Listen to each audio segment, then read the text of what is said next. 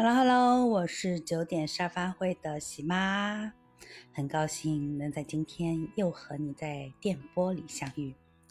今天有一点微凉，我相信你也应该要加一件衣服了。嗯，我们孩子现在刚好上小班，这几天呢，我也刚好有个困惑。嗯，老师布置了很多的手工作业，那这时候呢，我们先生去跟老师说。你布置的作业太多了，我们的孩子可能完不成。你觉得这些孩子能独立完成这些作业吗？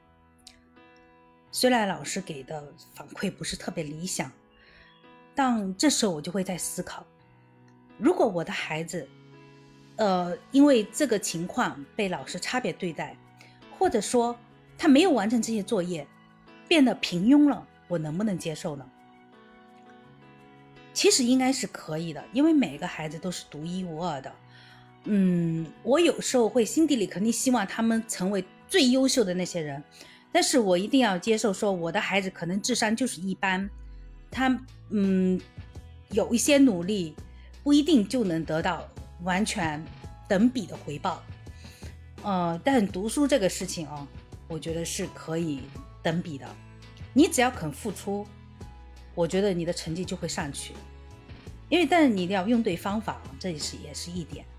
但我就看我的孩子，呃，每天在完成作业的之后，他就去做一些手工，没有去精进他的一些课业，我心里着急嘛。我其实不是特别着急，我就会觉得说，他会做手工也是很好的一点呀。他做手工也能锻炼他的一个各方面的发育，因为他要去研究那个手工视频里面他们是怎么做的，然后他去拆解他的这个步骤，然后去按照这个去来完成，他也需要锻炼他的耐心。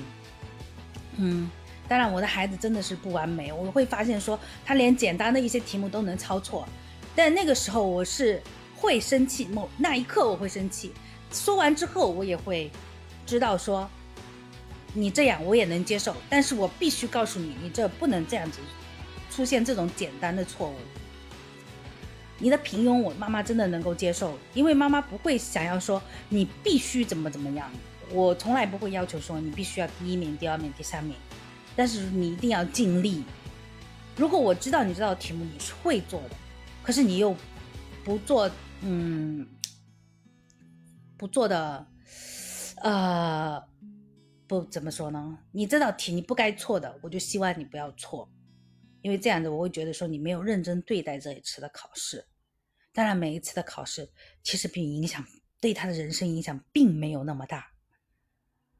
我最近也会在思考，因为我们家大的哦，今年刚好是五年级，在上海的话，五年级马上就要升初中，就中学。中学的话，他是六年级是在中学里面上的。哦，那我就会考虑说，我要不要给他换个学校？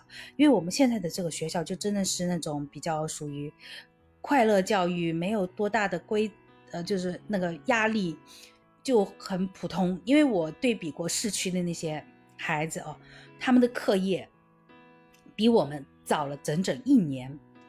那我这时候我就会想，我孩子不能完成他们的那些试卷，我心里的这。嗯，表现的有些焦急，那我是否是不能接受他的平庸呢？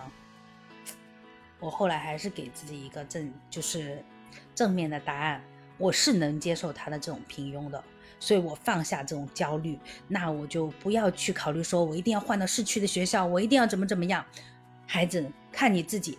你能考到什么学校，妈妈就送你去哪个学校读。我不会花多余的钱说我要送你去哪个学校，但是如果在这期间你说我要努力考上哪个学校，妈妈是会努力的去培养你的。但孩子现在目前没有这种要求，他也觉得说你不要给我太大的压力，因为喜妈真的是属于那种性格比较嗯急躁了一点。我在面对辅导孩子作业的时候，我可能真的会河东狮吼。我自己都控制不住的那种洪荒之力，哎呀天哪！然后后来我女儿说：“嗯，妈妈，我嗯，你不要给我辅导作业了，我自己做。”啊，我说可以，如果你都能自己做，那你就自己做，因为我实在是接受不了说你一道题能出现上下题抄错，能出现说你的相加简单的加法你能出错。当然，其实我们自己也会出错啊，小小声说。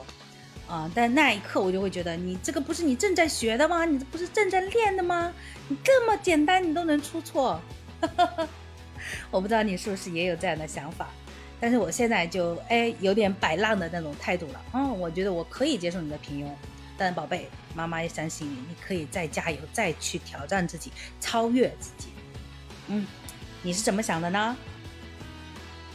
好啦好啦，拜拜，我们下一次还可以继续聊一些这样的话题哦。